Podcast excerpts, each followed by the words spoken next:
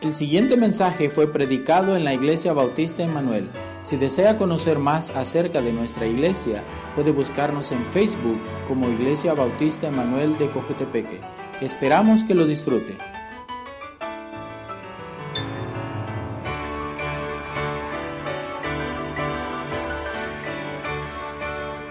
eh, en ese de la victoria emocional y vamos a querer aprender otra cosa. Voy a mencionar que en la otra semana vamos a comenzar un estudio específico acerca de la depresión.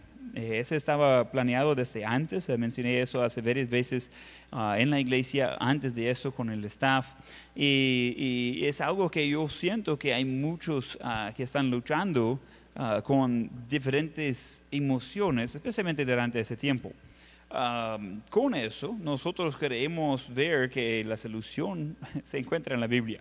No tenemos de, qué preocuparse mucho. Eh, vamos a ver hoy la soledad. Soledad y depresión son diferentes, pero realmente uno da lugar a otro. Entonces, eh, vamos a entrar viendo de la soledad y, tratar de, ver cómo enfrentar a la soledad. Vamos a Jeremías, Jeremías capítulo 8.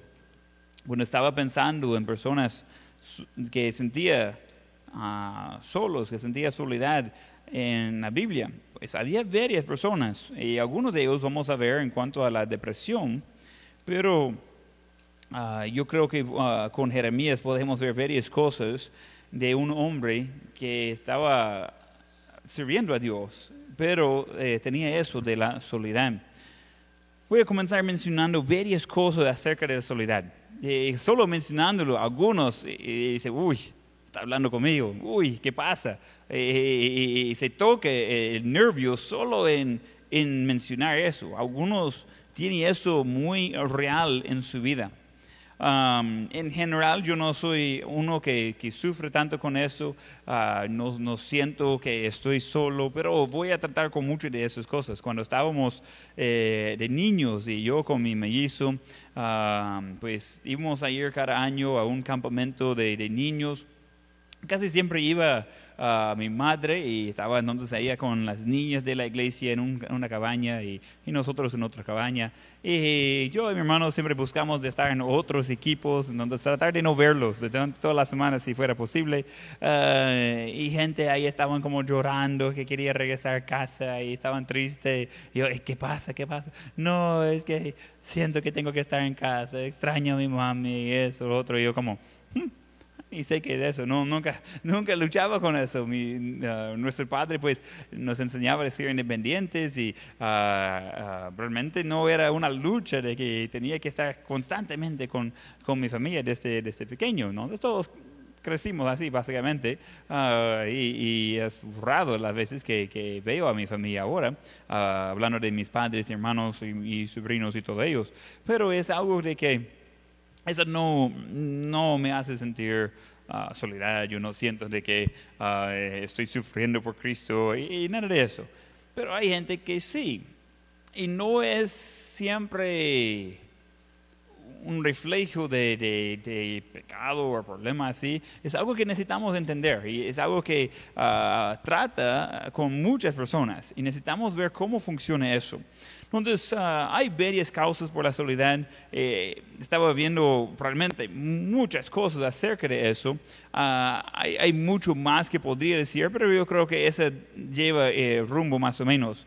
Ah, uno, uno es el cambio de la vida social. Ese puede incluir muchas cosas. Cambio de, de local, o sea que uno está en, en un lugar y se pasa a otro departamento de tu ciudad, tiene diferentes amigos, cambia de escuela. eh, hay muchas cosas así que se Ese va a incluir también de, ah, quizás cuando termina un, un noviazgo o cuando hay un problema ahí ya cambia de quiénes son sus amigos. Son cambios de, de la vida social.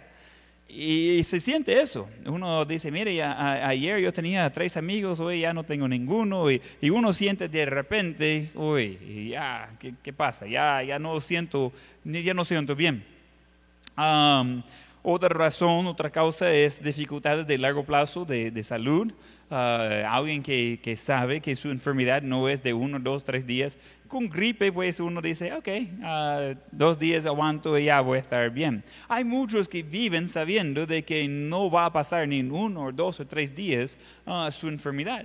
Y es diferentes cosas. quiero ver ayer o anteayer, ¿qué día es hoy? Creo que era el lunes que yo estaba hablando con a mi amigo Leroy Rosten, misionero ahí en Progreso Honduras. Estamos hablando por llamada de video mientras que estaba hablando con él, él me dice, mire, aquí estamos en casa y, yo conozco la casa de él, me, me, ha hospedado ahí. Uh, entonces me mostró ahí el patio atrás y, de una forma muy creativa ellos pusieron hamacas por toda la familia, ahí por, ah, por cada persona en la familia. Y wow, mire, ese sí es, está bueno. Y dice, sí, ya por fin vamos a tener tiempo de probar las hamacas y ver si, pues, cómo es. Eh, entonces, eh, mientras que yo estaba hablando con él, algunos de los niños entraban y salían de la casa y, ah, ah, yo estaba viendo a él, pero de repente se escucha algo y se escucha a su hija que estaba como ah, llorando y llamando a su padre. Y dice, ah, después le llamo. Entonces, después que hablamos, dije, ¿qué pasó? Y se había caído su hija de la, de la hamaca y quebró su, su brazo. Eh, y me mostró los, uh, los rayos X y sí, está bien quebrado. Por acá se quebró. Y ella tiene como la edad de Joel, de unos 10 años más o menos. Y, y yo digo, oh, mire, me da tristeza de ver eso. Entonces he estado hablando con él un poco, pero eso no es algo que va a pasar de uno o dos días. Entonces, ella va a estar enyesado su brazo hasta aquí por semanas, quizás algunos meses, y ella tiene que aceptar eso, no hay como cambiarlo, pero sabiendo que eso no es de uno, dos o tres días, afecta a uno. Y uno siente que, ah, mire, ese es mi, ese, para ella es su brazo fuerte y uh, su, no es lo que usa para comer y para hacer básicamente todo. Eh, uno dice, mire, ese va a ser difícil. Y uno sabe que ese tarde un poco y le hace sentir un poco así como, uy, ¿y, qué hago? Entonces esas dificultades pueden uh, hacer que alguien siente la soledad. Ah, también otra cosa puede ser muerte de un amado, muchas veces un cónyuge, muchas veces alguien cerca en la familia. Eh, uno a, ver a esa persona, aunque todavía tiene otras personas en la familia, sus pensamientos van a esa persona, sus pensamientos van de, que le hace falta ver a esa persona. Y es real, es algo que uno tiene que tratar con eso. Ah, otra cosa es falta de compañerismo. Eh, eh, puede ser, eh, vamos a tratar con eso, pero puede ser que está en medio de muchas personas, pero no tiene relaciones importantes, no tiene ah, algo profundo con nadie. Incluso gente casado o ya con familias no tienen una relación profunda con esas personas. Puede ser que comparten una casa y, y cosas así, pero no es que ellos comparten su vida. Están compartiendo un espacio eh, se ve según el horario, pero no es que ellos están compartiendo sus sentimientos. Gente que quizás pasa en grupos sociales o incluso hasta en la iglesia, pero eh, siempre tratan de mantener la distancia, eh, muchas veces por miedo de rechazo y cosas así. Y, y, lo que sucede es que afecta a la persona. Y la persona puede sentir la soledad por no tener conexión fuerte con otras personas. Es parte de la razón que tenemos eh, grupos más pequeños en la escuela dominical, tratando de ah, ayudar a la gente, de conectar a gente en su, misma etapa de la vida y, de no solo estar parte de un grupo, sino de, tener amigos ahí. Otra cosa eh, puede ser debilidad de un sentido, por ejemplo, ah, ya que comienza a fallar la vista, comienza a fallar los oídos, y, y eso afecta a uno, eso hace que uno sienta un poco triste y de repente algo que podría ser ya no puede hacerlo igual. Y aunque puede ser que hay gente alrededor, siente la soledad. Encontré una cita que decía, soledad es un sentimiento de separación, insolación o distanciamiento en las relaciones humanas. Soledad implica dolor emocional, un sentimiento de vacío y un deseo de sentirse entendido y aceptado por alguien. Y ese no es lo mismo de estar solo en la casa aunque pueden ir juntos, pero hay a veces que uno lo que necesita es de estar solo. Ah, hoy en la tarde que estaba terminando ah, mis estudios, Entonces ahí estaba, ah, Esther estaba en un lado, ahí estaban los niños en otro lado, me dejaban solo para poder concentrar, para poder trabajar, para poder avanzar, porque dijo, mire, necesito pensar y no puedo pensar cuando hay tantas personas aquí uh, cerca. Entonces, eh, eh, ellos hicieron muy bien en ayudarme con eso, entonces ahí me, me dieron un poco de espacio. Yo estaba solo, pero no sentía soledad. No, no había dolor asociado con eso. Yo no estaba triste. Yo no sentía uh, maltratado o, uh, con una carga emocional. Nada de eso.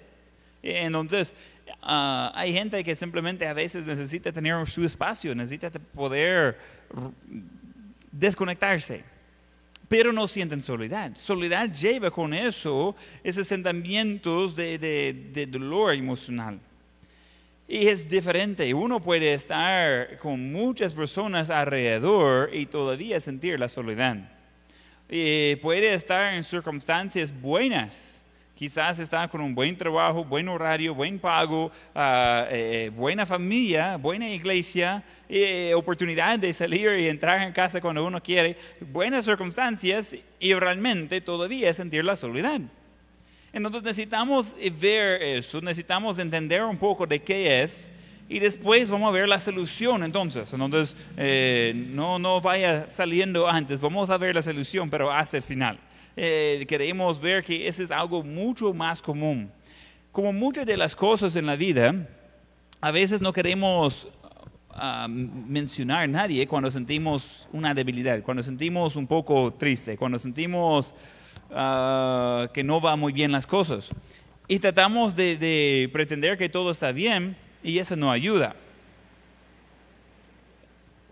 Cuando habla de la soledad, en privado muchos van a decir, yo, yo, yo, yo puedo identificarse con eso. Pero cuando ya pregunta quizás en grupo, mire, ¿hay alguien aquí que, que, siente con eso, que lucha con eso de, de la soledad? O que mirando y dice, no, y vamos bien. Entonces, ya que estamos por Facebook Live y yo no puedo verle, ya puede admitir a sí mismo y quizás a su familia que a veces lucha con eso de la soledad. Pero vamos a ver que eso no es nuevo. Vamos a Jeremías, ya creo que está ahí, Jeremías capítulo 8. Jeremías es un libro muy interesante, es un estudio muy interesante. Y, encontramos Jeremías desde el principio del libro, eh, habla de que Dios ha escogido a Jeremías antes de nacer, de ser un profeta, y, tiene un propósito por él. Entonces Jeremías, siendo profeta de Dios, realmente andaba con una vida difícil. Encontramos en Jeremías capítulo 8, el fin del de capítulo, versículo 21. Quebrantando estoy por quebrantamiento de la hija de mi pueblo entenebrecido estoy, espanto me ha arrebatado. No hay basalma en, en Galeán, no hay allí médico, porque pues no hubo medicina para la hija de mi pueblo. Oh, si mi cabeza se hiciese aguas y mis ojos fuentes de lágrimas, para que llore, llore día y noche los muertos de la hija de mi pueblo. Está conocido como el profeta que llora, está literalmente llorando por su pueblo, por sus circunstancias, por lo malo que es. Eso no es completamente único, pero vamos a ver que no es solo eso. Hay otras cosas que va conectado con eso. Ah, hay, hay más que podemos ver de Jeremías, de que le hace ver un poco de él. Está poco transparente y, la Biblia va grabando mucho de lo que dice. Y a veces cuando él está hablando con Dios es media queja, media alabanza y, y encontramos mucho, es como viéndolo transparentemente por quién es. Jeremías 15 versículo 10. Jeremías 15, 10. Hay mucho de ver en todo en la historia, pero vamos a ver algunos versículos. Jeremías 15, 10 dice, ay de mí, madre mía, que me engendraste, hombre de contienda y hombre de discordia para toda la tierra. Nunca he dado ni tomado en préstamo y todos me maldicen, que no es muy popular. Eh, él está quejándose con su madre porque ella dio luz a él. Ups, eh, está un poco fuerte eso. Y dice, mire, yo no tengo préstamo, yo no debo nada a nadie. ¿Y cómo es que toda la gente me, me maldicen? Eh, él tenía un mensaje, pero no estaba amado. Nadie está pidiendo las grabaciones de las predicaciones de Jeremías. Si tuviera un canal de, de Facebook Live o de YouTube Live, eh, la gente no iba a buscarlo, no quería escuchar su mensaje.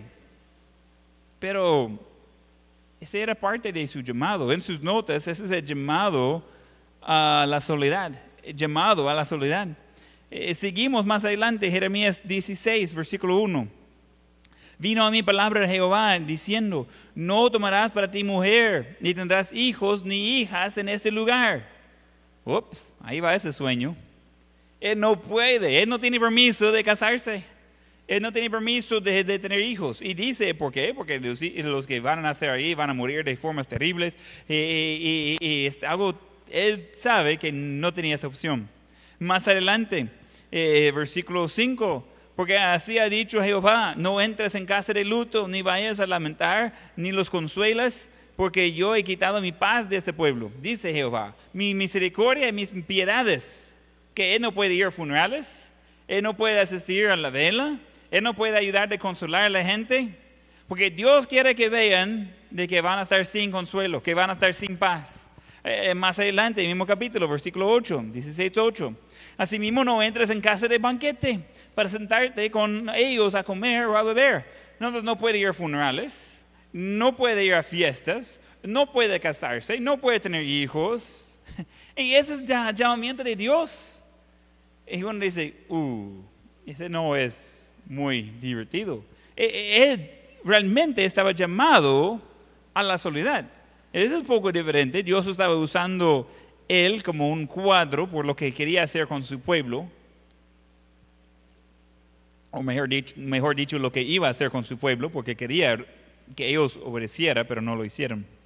Está usando la vida de profeta como un cuadro en eso, pero encontramos Jeremías de que no, no se nota como un hombre valiente, que varias veces estaba quejándose cuando Dios le, daba el orden de predicar y dice, ¿y por qué? No quiero, ya no. Ah, ya que confronte, confronto con la gente y dice, mire, ah, voy a predicar, pero ya no quiero que me peguen, no quiero que me, me traten.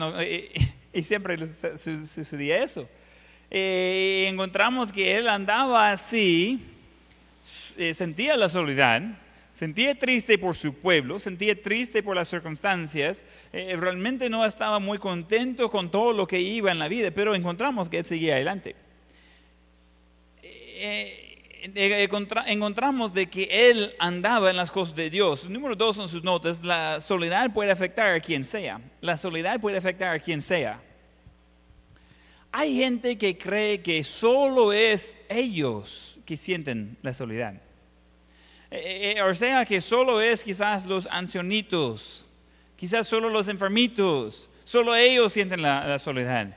Y después los jóvenes dicen, mire, yo, yo siento que soy el único joven que siente la soledad. No es así. Estaba viendo algunas cosas hoy de que ah, muchas de las personas sienten los, los tiempos de más soledad antes de tener 30 años en su vida. Interesante, interesante. Y es algo que siempre pensamos que ese afecta solamente a otros. Necesita entender que ese puede afectar a quien sea. Eso puede afectar a personas que están haciendo la voluntad de Dios, que anden lo correcto, que están eh, leyendo su Biblia, que están involucrados. Eh, eh, puede ser que cualquier persona puede ser afectada por eso, pero vamos a tratar con eso más adelante de cómo evitar eso. Pero yo creo que es importante de notar que Jeremías era un predicador de palabra de Dios, él era fiel en predicar, él era designado de ser profeta, él andaba en lo correcto y él luchaba con la soledad. Quiero decirles algo, eso es un secreto entre eh, el ministerio. Pastores son algunas de las personas que más luchan con soledad en el, mundo. Yo, por, por cómo soy, realmente, como repito, no es una lucha mía, yo no estoy hablando de mi persona, pero yo conozco muchos pastores que realmente eso cuesta. Ellos sienten que no tienen amigos, ellos sienten que no tienen gente de confianza con quien puede hablar eh, misioneros es mucho peor porque ya están eh, aislados, básicamente, están en una están en una cultura diferente, están en un idioma diferente, a veces están lejos de, su familia, y aunque ahora eh, siente lo mismo, solo es algo en la mente. me cuesta lo mismo llamar a mi madre que llamar a mi vecino, porque nadie está saliendo, ah, pero hay algo de distancia que afecta más. Y hay gente que sienten soledad. Puede ser alguien que se ve en la iglesia, está ahí el domingo, se ve ahí el miércoles. Eh, puede ser alguien que, eh, como repito, el pastor que está predicando ahí, pero el lunes él siente como el fracaso del mundo. Ese es común, e, ese es real. Y, yo no sé por qué soy tan diferente. Yo, yo siento bien, yo voy con todo. Y parte es porque pongo en práctica varias de, las cosas que voy a ver ah, más adelante. Pero eh, es algo de que gente espiritual incluso puede sentir la soledad. Pero es algo de, em, de reconocer. Y es algo de ver, ok, eso no es algo que quiero tener de largo plazo. A veces vienen momentos, uno tiene miedo de estar solo, uno tiene miedo de quedar solo, a veces uno tiene miedo de morir solo, hay, hay muchas cosas ahí. Y es válido. No es una debilidad de sentir la soledad. Pero eh, bien deberíamos entender cómo afecta a nosotros. Eh, debemos entender de que ese es algo que puede ser algo que afecta a nosotros emocionalmente. En el estudio de, depresión vamos a ver mucho de cómo las emociones afectan a la persona y afectan a la salud. Hay mucho de ver ahí. Eh, y la soledad es una, una parte de eso. Pero encontramos realmente de que Jeremías, predicador de Dios, sentía la soledad. Y necesitamos reconocer que muchas personas pasan por eso y, vamos a, llegar al por a cómo tratar con eso para evitar eso, porque nadie disfruta eso. Entonces, pues encontramos, número uno, que eh, Jeremías fue llamado a la soledad. Encontramos, número dos, la soledad puede afectar a quien sea no hay alguien que eh, eh, puede sacar una vacuna para eso y ya no tener que preocupar por eso. Entonces todos necesitamos tener la solución. Número tres, la solución a la soledad. Eh, vamos a Jeremías 32. Jeremías 32, versículo 17. Entonces la solución a la soledad, hay varias cosas primero es confiar en Dios. ¿Cómo es que Jeremías seguía predicando, seguía anunciando? Eh, le abusaron, le, pusieron eh, como cautivo algunas veces, le metieron en lodo en una cisterna hasta que casi murió de hambre eh, y por fin alguien llegó y bajó básicamente un trapo y, un, un, lazo para amarrarlo ahí y sacarlo por poquito de, ser vivo. pasaba así de tiempo a, tiempo, quemaba sus, eh, sus escrituras y, estaba maltratado. En todo eso él seguía adelante porque confiaba en Dios. Jeremías 32, 17. Oh Señor Jehová, he aquí que tú hiciste el cielo y la tierra con tu gran poder y con tu brazo extendido. Ni hay nada que sea difícil para ti. Él entendía, Dios es más grande. Él entendía, mi enfoque debería estar en Dios. Él entendía que realmente necesito confiar en Dios y en su plan. En el tiempo que vivía Jeremías no era muy divertido. Y no era muy popular el mensaje que estaba llevando, aunque era cierto lo que él estaba diciendo. Él estaba tratando de dar advertencia al pueblo de Dios para que ellos podrían cambiar de sus, de sus caminos pecaminosos para poder evitar cautividad y no quisieron escuchar. No tenía sentido. Él estaba allí para ayudar, ellos no querían ser ayudados. pero él dice, al final del día necesito confiar en Dios. Necesito recordar que Dios es más grande. Él es quien hizo todo. No hay nada difícil para Él. Cuando recordamos eso y podemos confiar en Él, ok, vamos bien. Hoy en día, eh, estaba encontrando de muchas de las cosas de las cuales estaba contando ahora son diferentes. Y, llega a la conclusión de, ¿sabe que necesito simplemente confiar en Dios? Él sabe qué está haciendo. Yo no sé, pero yo necesito estar listo de aprovechar de las circunstancias actuales. Y hay oportunidades en abundancia de, de compartir la palabra de Dios mucho más que antes. Pero necesitamos confiar en Dios, que Él sabe. Dice, mire, ¿qué pasa si no cambia? ¿Qué pasa si, si quedamos así para siempre? No, no creo. eh, aunque ahorita el tráfico está nítido aquí en Cojutepeque, entonces ah, de, de, de, venir de mi casa aquí para, para predicar, eh, estamos hablando que pasé que tres carros, uh, tres minutos, ¡pum! Ya estoy aquí. Entonces, que queda así todo el tiempo, magnífico, estoy de acuerdo. Pero eh, gente dice, mire, ¿qué pasa así? ¿Qué pasa así? Tranquilo. Yo no sé, no tengo la respuesta, pero tampoco estoy preocupado, porque yo puedo confiar en Dios. Él bien sabe eh, mi nombre, dónde estoy, cómo estoy, Él bien sabe las circunstancias. Yo no tengo por qué sentir la soledad porque yo estoy con Dios y Él está conmigo. Entonces, confiamos en Dios. Es, eh, segunda parte de la solución a la soledad, tener una perspectiva eterna. Tener una perspectiva eterna. Ahora vamos a Mateo. Mateo capítulo 5. Mateo capítulo 5. Y versículo 11. Mateo 5:11, bienaventurados sois cuando por mi causa os vituperen y os persiguen y digan toda clase de mal contra vosotros, mintiendo. Gozaos y alegraos porque vuestro galardón es grande en los cielos, porque así persiguieron a los profetas que fueron antes de vosotros. No está diciendo de que aunque la gente se levante en contra uno, así como fue la cosa con, eh, con Jeremías, no tiene por qué preocuparse ¿Por qué? Porque eh, su galardón, su premio es grande en los cielos. ¿Ok? Puede ser que va todo mal y, puede ser que hasta llega a la situación de los mártires, aunque no creo que es conectado con lo que estamos viendo.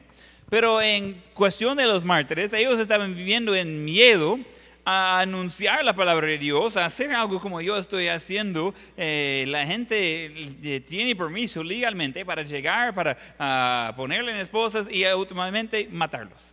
¿Ok? Es decir, cosas serias. Uno dice, ¿y cómo va a decir que esas cosas mejoran? Eh, eso es un momento en tiempo. Viendo en la perspectiva, eso anima todavía a cristianos de ser fieles cientos o hasta miles de años después. ¿Ok? Eh, entonces en ese momento quizás no mejoró, no cambió las circunstancias como uno quisiera. Pero ellos reciben su premio en el cielo. Eso es grande, eso es cosa de, contemplar. Uno dice, ah, mire, pero yo quiero tener mis, mis premios acá y, y, también en el cielo. Ok, puede ser. Pero si la perspectiva bíblica y eterna es que todo lo que hago aquí es temporal, ni tiene ah, miedo de, la enfermedad, ni tiene miedo de la muerte, no tiene miedo de, la pobreza, porque todo eso es temporal.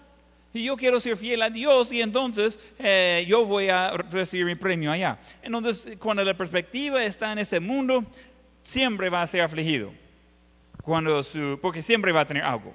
Cuando su perspectiva es eterna, entonces las cosas aquí uno dice, ah, ok, pues ni modo cambio de planes, cambio de planes. Y, dice, mire, pastor, ¿y, eso no afecta a usted? Claro que me afecta, pero yo no puedo cambiarlo, entonces no voy a preocupar tanto. Entonces es algo que necesitamos ver de que Dios tiene un plan, necesitamos tener la perspectiva eterna. Vamos a Juan 16, 33.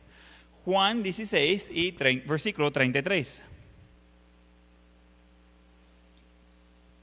Esas cosas os he hablado para que en mí tengáis paz. En el mundo tendréis aflicción, pero confiad, yo he vencido al mundo. Recuerda, muchas de esas personas leyendo esta carta por la primera vez, todavía está muy fresco en su mente eso de, uh, de, de gente siendo matado, eh, comenzando la iglesia y, después también eh, tiene fresco en la mente eso de, de, cómo trataba al apóstol Pablo, tiene fresco en la mente de que eh, va bien, va a encontrar los discípulos durante ese tiempo de ser matado. Pero esas cosas os he hablado para que en mí tengáis paz. En el mundo tendréis aflicción. Y uno dice, ah, pero esas no es buenas noticias. Pero confiad, yo he vencido al mundo. Otra vez, eh, la perspectiva es muy importante.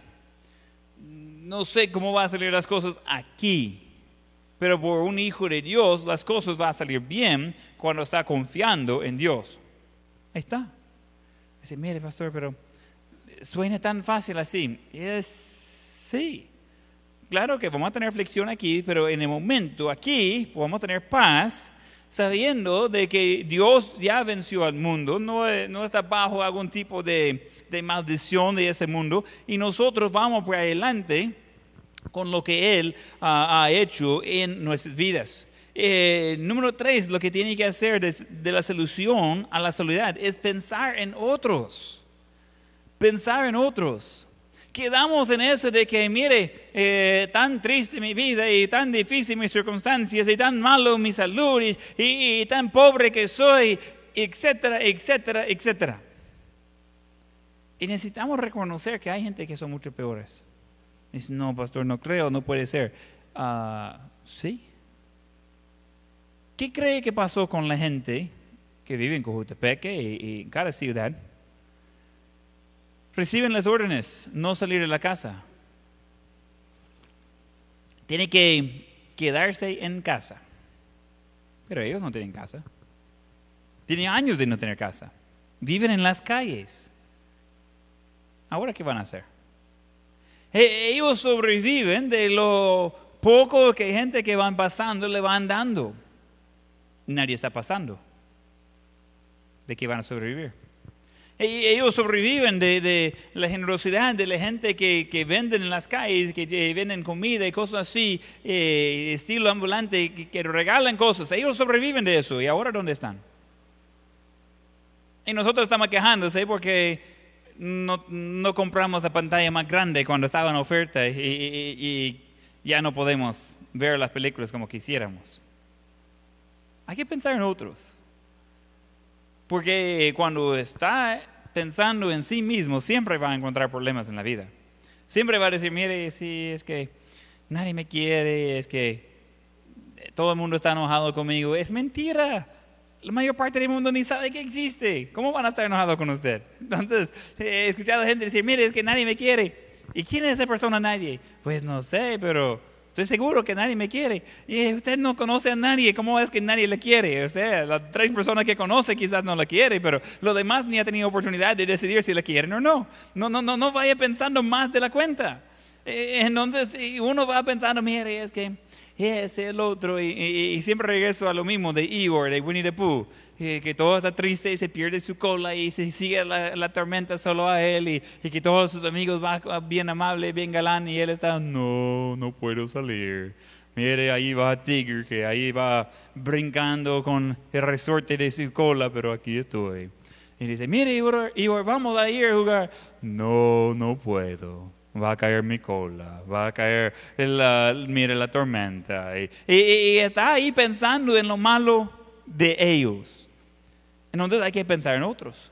Pensar decir, ah, entonces veo lo malo de, lo, los demás. No es así. Pensar en cómo ayudar a los demás. Filipenses 2 y, y, y versículo 3. Filipenses capítulo 2 y versículo 3. Nada hagáis por contienda o por vanagloria antes bien con humildad, estimando cada uno a los demás como superiores a él mismo, no mirando cada uno por lo suyo propio, sino cada cual también por los de otros, por lo de los otros. Entonces, cuando estamos pensando en otras personas, no vamos a luchar tanto de sentir la soledad nosotros mismos. ¿Por qué? Porque vamos bien. Porque hay gente que están sufriendo más. Dice, mire pastor, pero aquí estoy en casa eh, enfermo y hay gente muriendo en el hospital enfermo.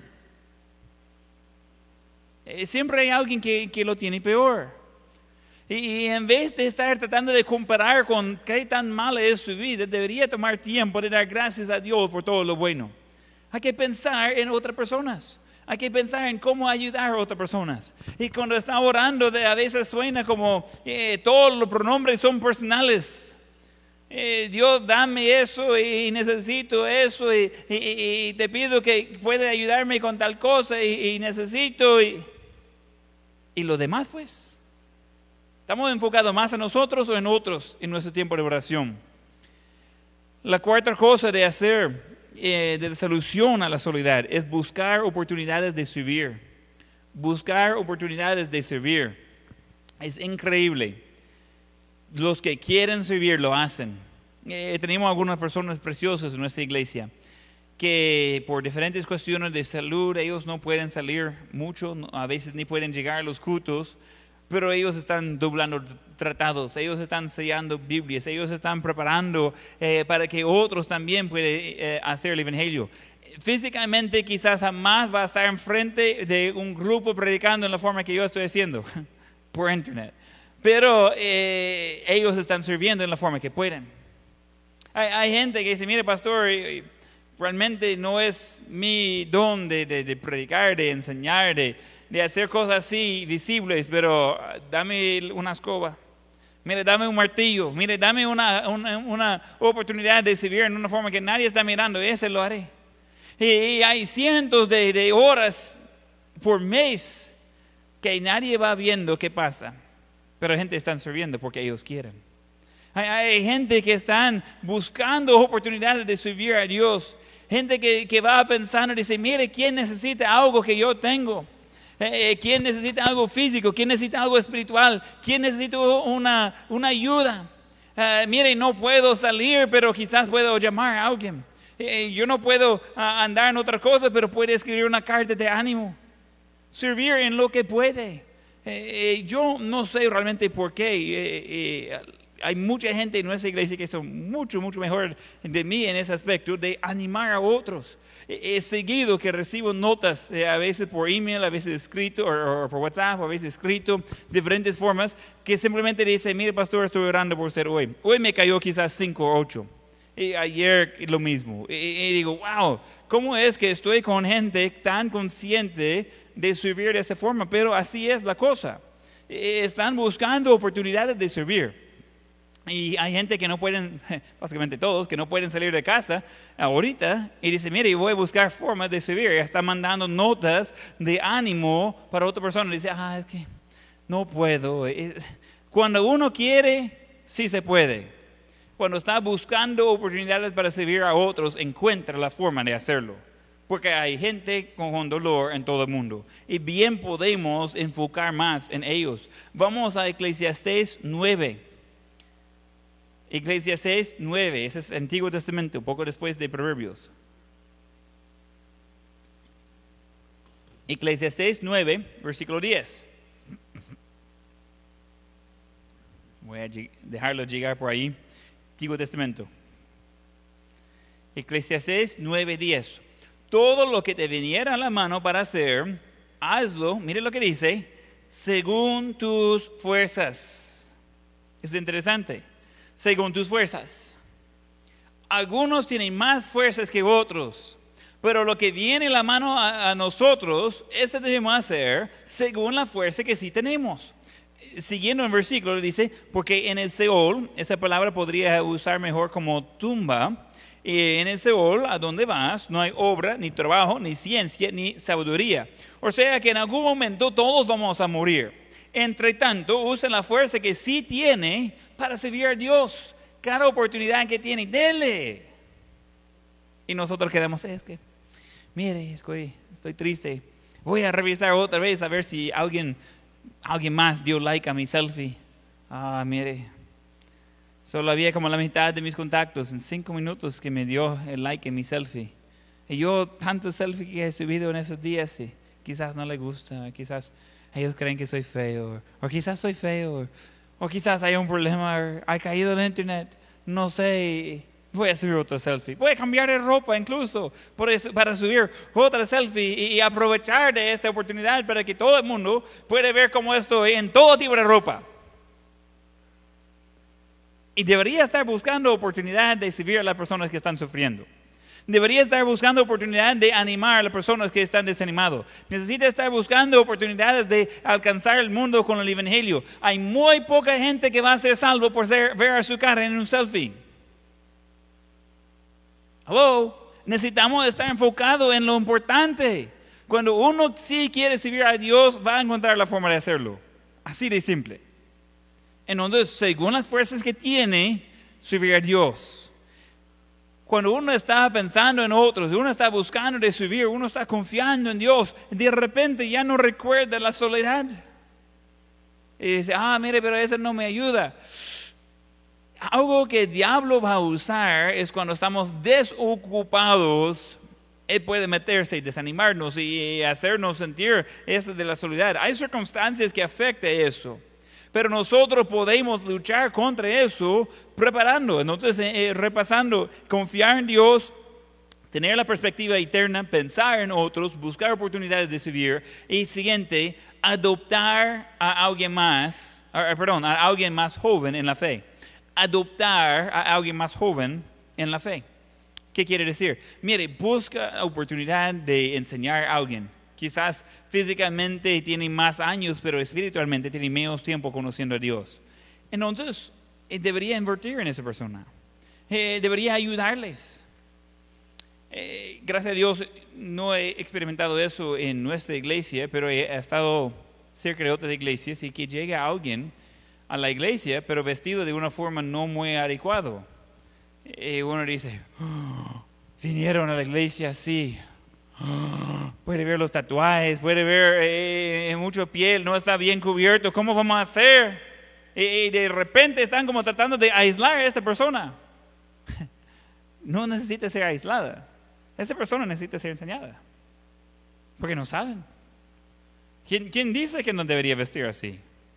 Muchas veces ni son salvos, no tienen Espíritu Santo para guiarlos, nunca han sido enseñados la palabra de Dios.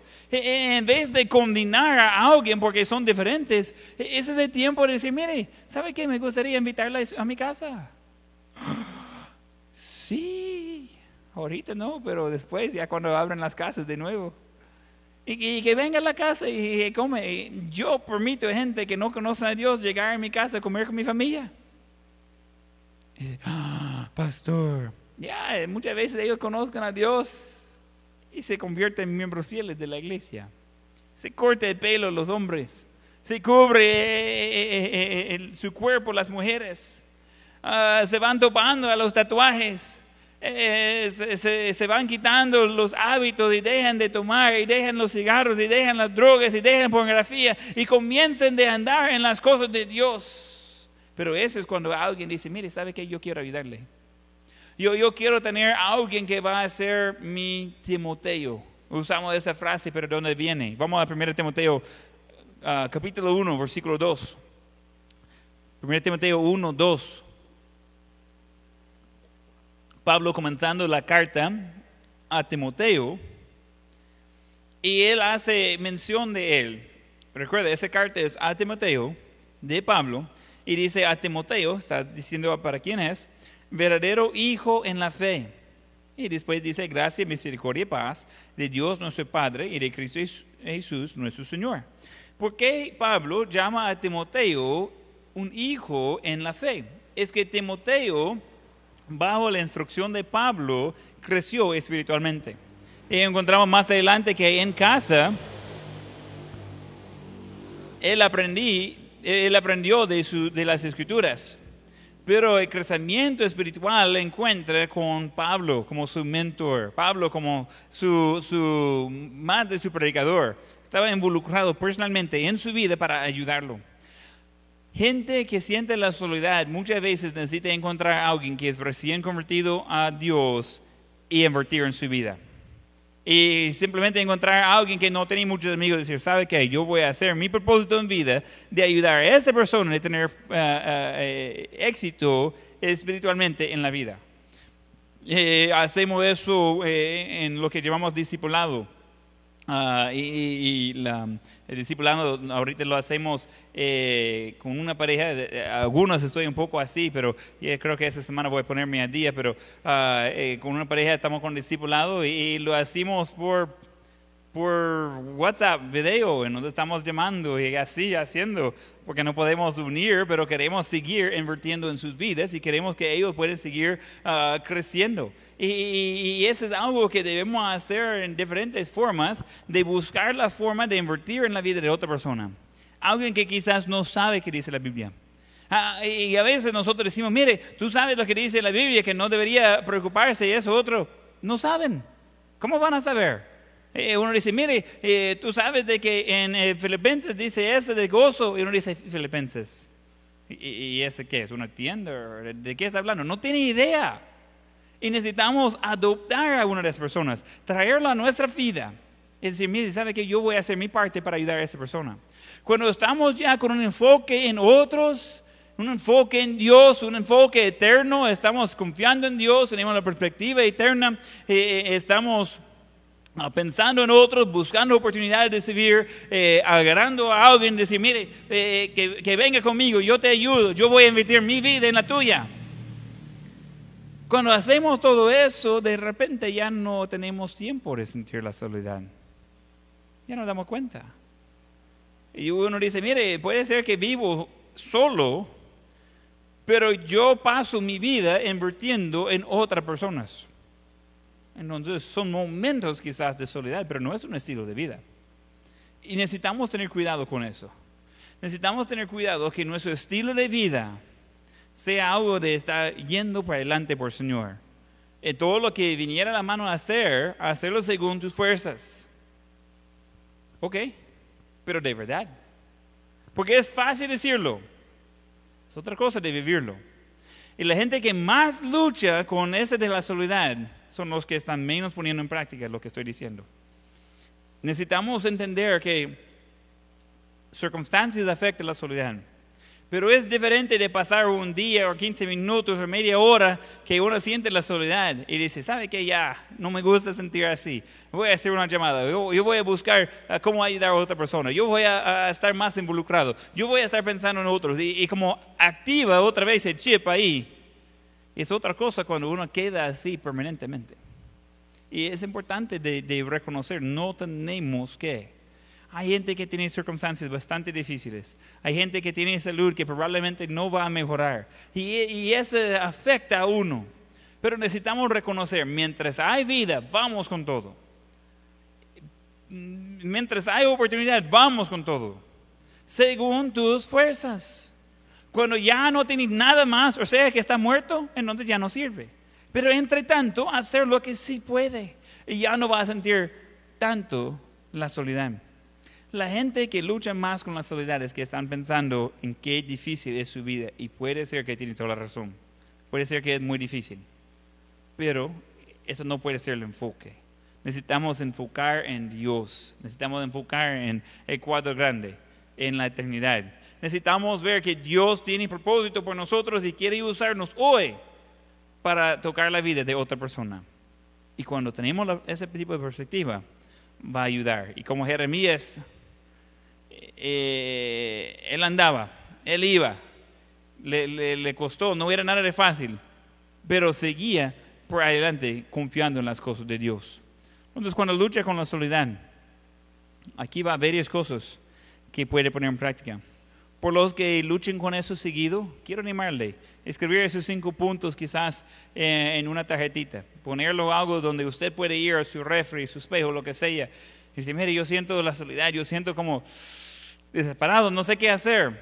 Y puede ver eso, ok, estoy poniendo en práctica eso de confiar en Dios, de tener la perspectiva eterna, de pensar en otras personas, de buscar oportunidades de servir a Dios, servir a otros y de adoptar a alguien más joven en la fe. Estoy cumpliendo esas cinco cosas. Probablemente ya que comenzamos de arrancar eso un poco más, ya va a ir desapareciendo eso de sentir la soledad. Vamos tener ojos cerrados y rostros inclinados.